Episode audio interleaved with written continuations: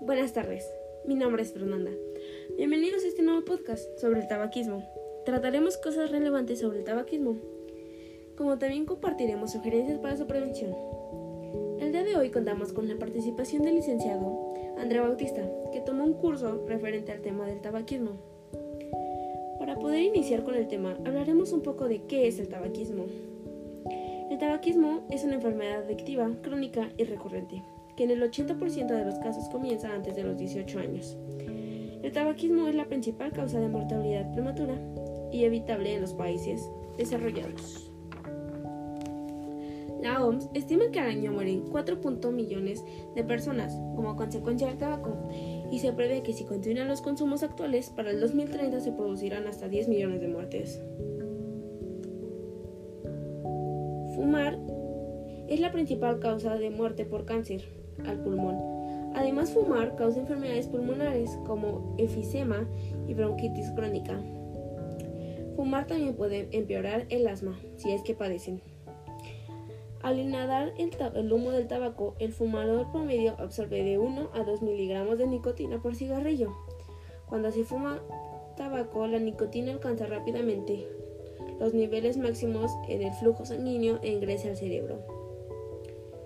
Los síntomas del tabaquismo son desvelo o deseo por la nicotina, ansiedad, depresión, problemas para dormir, malos sueños y pesadillas, sentir tensión, inquietud o frustración, dolores de cabeza, incremento del apetito y aumento de peso. Ahora continuaré diciéndoles de qué está compuesto el tabaco.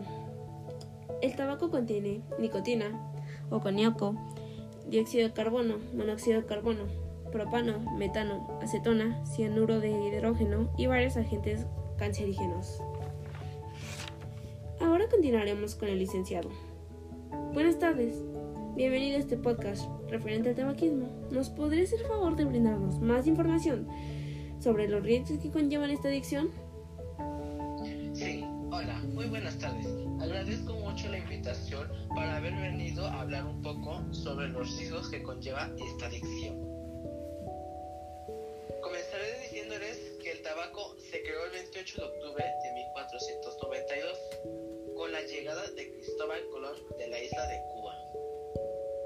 Se produce el descubrimiento del tabaco al encontrar hombres y mujeres aspirando el humo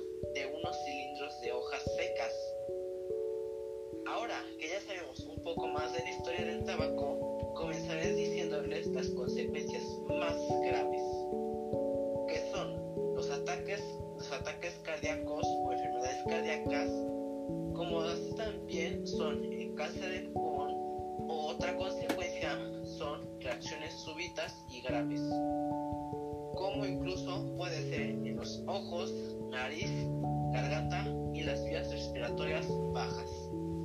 Algunos efectos del tabaco son disminución de la capacidad para saborear y oler, daño en los espermatozoides, lo cual causa esterilidad, pérdida de la vista o un aumento por el aumento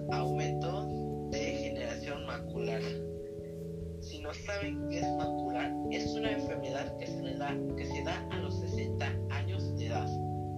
Enfermedades de los dientes y encías. Bueno, por mi parte es todo y muchas gracias por la invitación y espero que ninguno eh, consuma tabaco. Gracias. Gracias a usted por haber aceptado nuestra invitación. Ahora pasaremos a informarnos un poco de más de cómo prevenirlo. Algo que nos puede servir es hablar con los hijos sobre el consumo del tabaco y concientizar sobre sus efectos nocivos. Otra solución es fomentar la autoestima, ya que en los adolescentes es común que casi no tengan autoestima por los problemas.